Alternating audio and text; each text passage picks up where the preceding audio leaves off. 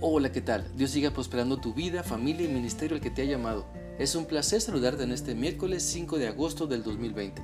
Quiero animarte para que continuemos meditando en la palabra de Dios en la primera carta a Timoteo capítulo 5 y vamos a leer del versículo 23 al 24. Esta porción de la escritura dice así. Los pecados de algunos están a la vista aún antes de ser juzgados, pero los de otros no son evidentes sino hasta después. Es fácil ver algunas buenas obras, pero aún las que no se ven fácilmente no pueden permanecer escondidas. Este pasaje nos enseña que todo pecado saldrá a la luz. Tarde o temprano la maldad se revela y también las buenas obras son notorias a la vista de todos.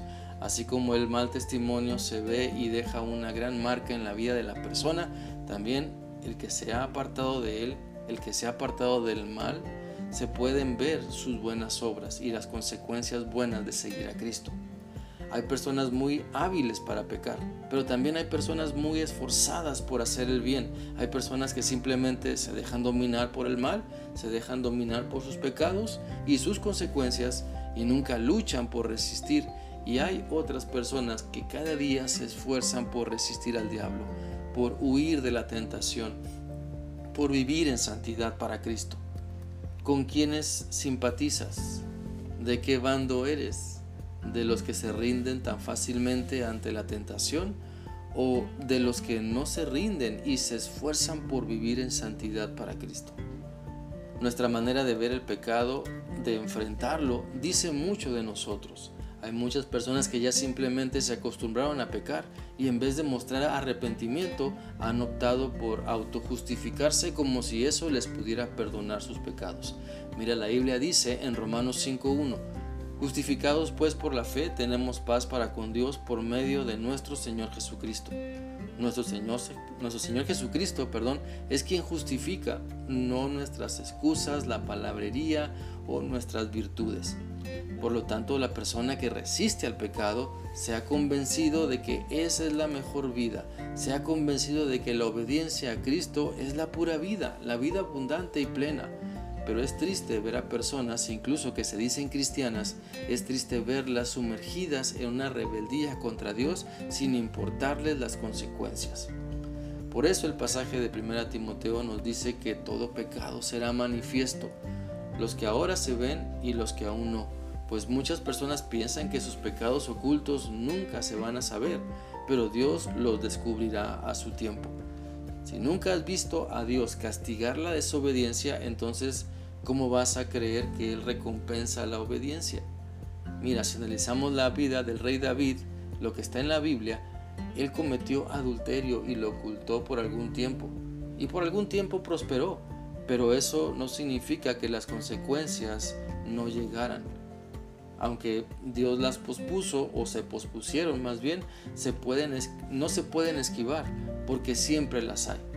La verdad es que él estaba perdido, eh, hablando del rey David, él estaba perdido y cuando estás perdido pues te comportas como un perdedor.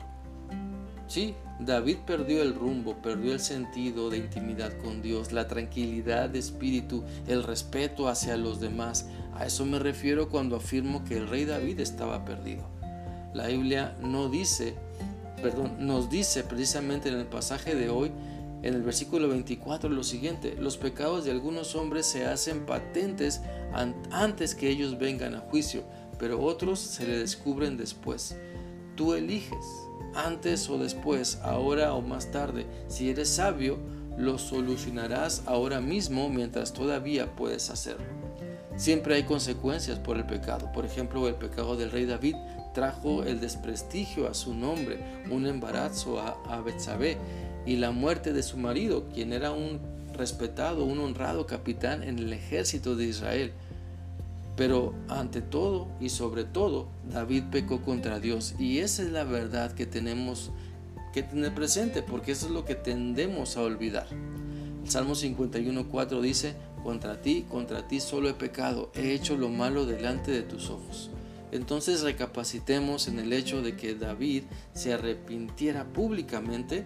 Este hecho de su arrepentimiento público sugiere que algunas veces el arrepentimiento que se necesita debe ser coherente al nivel de transgresión que se comete.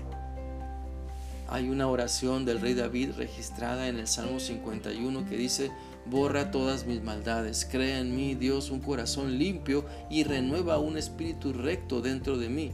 No me eches de delante de ti y no quites de mí tu Santo Espíritu, devuélveme el gozo de tu salvación.